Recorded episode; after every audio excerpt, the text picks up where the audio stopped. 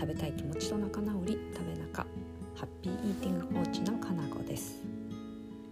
さあ今日の美味しい話です。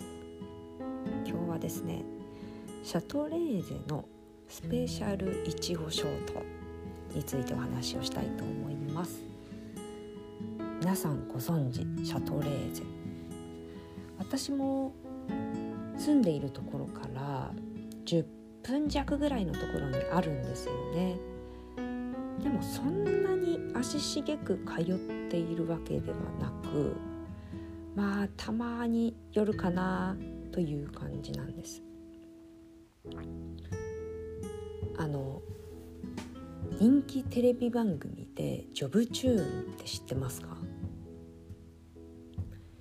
この「ジョブチューン」で結構前なんですけどシャトレーゼが取り上げて取り上げられていてですねあの有名なパティシエさんたちが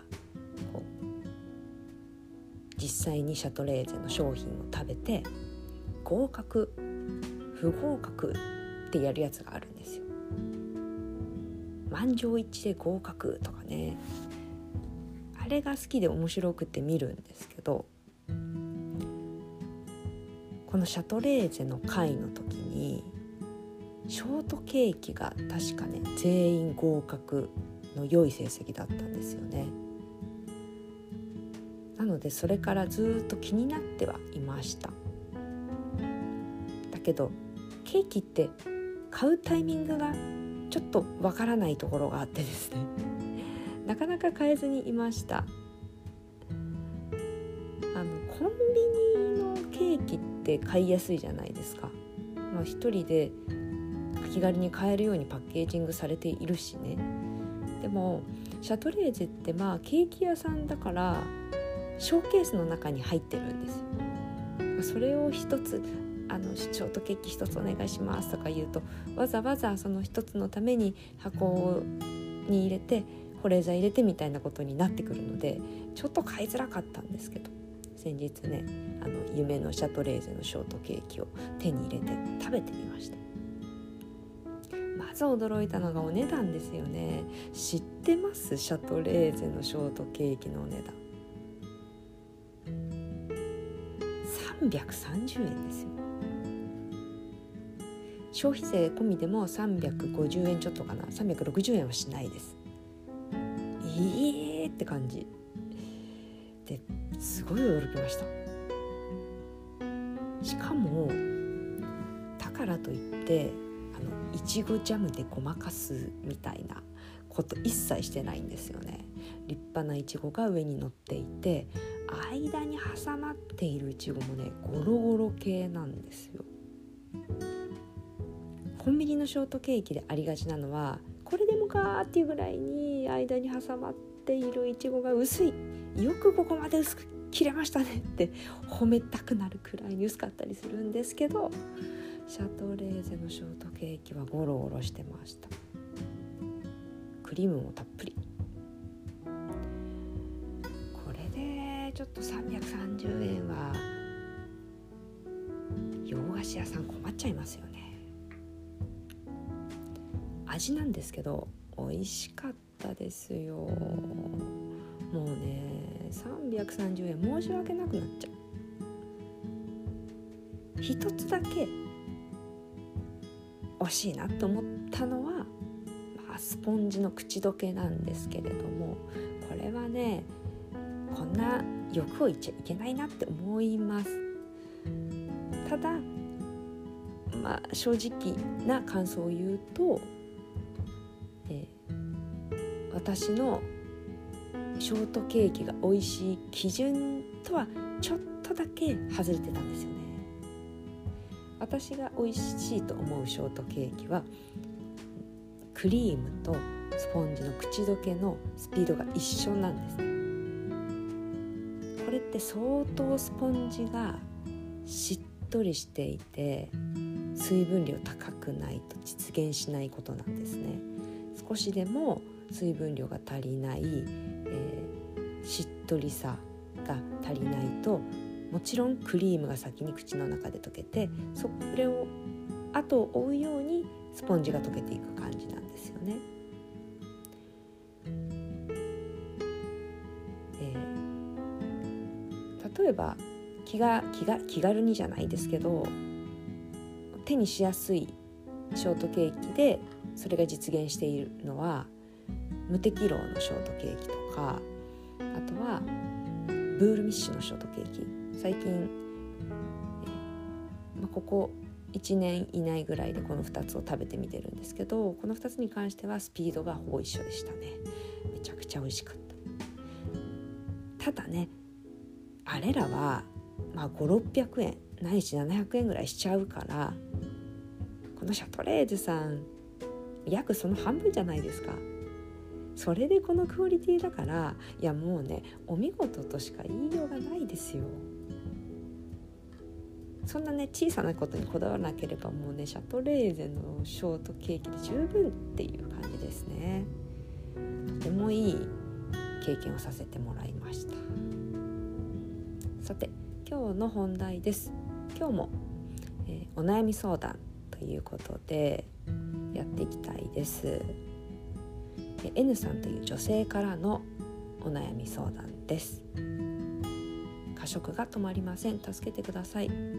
数日続けて3000キロカロリーオーバーの食事をとってしまっています。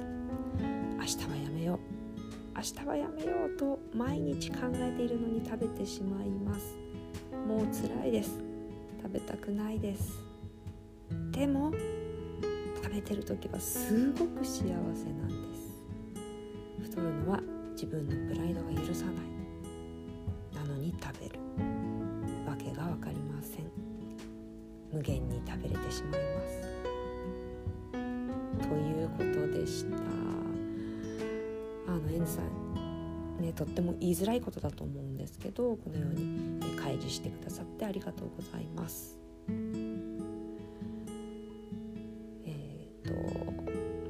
食無茶食いストレス食い暴飲暴食で悩んでいる皆さん。これ人事というふうには聞こえないんじゃないかなって思います。みんなどこかでとても似たような思いを持ってると思います。明日はやめよう明日はやめようと毎日考えてるのにでもまた食べてしまうとか。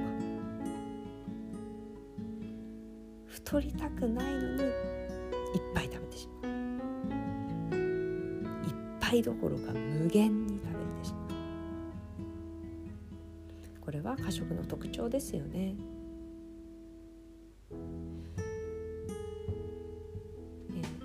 この状態にもなると N さんにかなり大きなストレスが生じていると思います。何かの過食のきっかけになるストレスがまずあってが始まりなんですけどこの状態まで来るとそのそもそものストレスというよりかは過食をしてしまった罪悪感によるストレスが引き金となってさらなる過食をしてしまうという無限ループにはまっていると思うんですよ。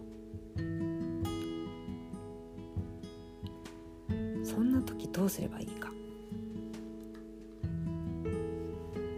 ざっくり言うと2つあります。1つ目は今 N さんが把握できるストレスの中で取り除けそうなものを取り除く。2つ目食べることへの罪悪感をなるべく減らす。この2点がポイントになってきます1つ目の今あるストレスを軽減するということについてなんですけれども人は一度に一つのストレスだけを抱えているわけではないですよね。1人につきもしかしたら十何個ストレスがあるかもしれない。何十個あるかもしれない。何百個あるかもしれないですよね。その数あるストレスのうちでこれはすぐに取り除けるというものとこれはどうしても取り除けないっていうものに分けられると思います。ですから N さんがこれならなんとか取り除けるなっていうものを見つけて減らしていってみてください。これ地道な作業かもしれないけれどもこれを地道にやり続けることで少なくとも過食の回数が少し減ったりとか減らなくても増えることがなくなってくるので現状維持も素晴らしいことなんですよ。速していかない。現状維持でも素晴らしいですので、えー、それをするためにもちょっとずつやってみてください。2つ目食べることへの罪悪感を減らす。これは私がずっと言い続けてきていることです。そして食べることへの罪悪感を減らす。ために一番有効なのは私が提唱しているハッピーイーティングだと思っています。ハッピーイーティングのいいところはあの副作用があるわけでもないしお金がかかるわけでもないです。とにかく目の前にある食べ物を美味しいなって感じることそれだけです。ここで、えー、これまでちょっとしてこなかったんじゃないかなというお話をしたいんですよね。さんもお書きの通り食べている時は幸せって感じられてるんですよ。でも今私が言ったことだと過食の人ってそれを感じられていなくてハッピーイーティングによってそれを取り戻すっていうふうに聞こえるかもしれないですよね。これですね、えー、少し深く考察してみると面白いことが分かります。過食をしている最中感じていることは幸せなんですけどその幸せの中に違いがあるんですよ。ハッピーイーティングで食べている時の幸せ感と過食をしている時の幸せ感は違うっていうことです。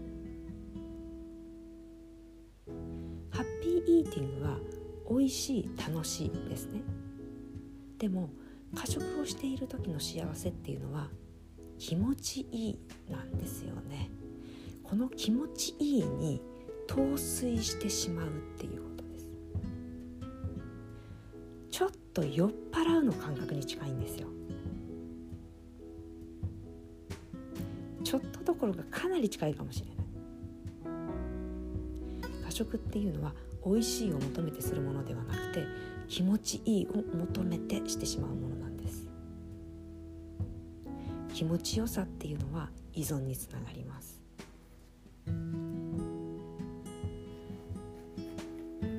だから N さんにやっていただきたいことは食べて幸せってざっくり感じるんではなくて美味しいっていう言葉とともに幸せを感じてみてください。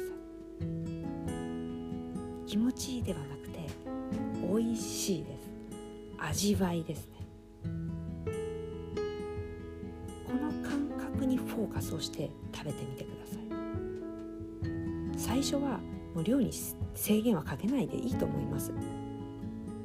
たくさん食べたいものを目の前に用意してただこれまでと違うのはそれをがむしゃらに気持ちいい気持ちいいと食べるのではなくて意識的に美味しいな美味しいなこの味が最高だなって感じながら食べてみてください。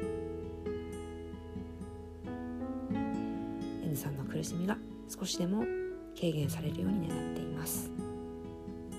それでは本日のお話は以上となります。今日もお聴きいただきありがとうございました。またお会いしましょう。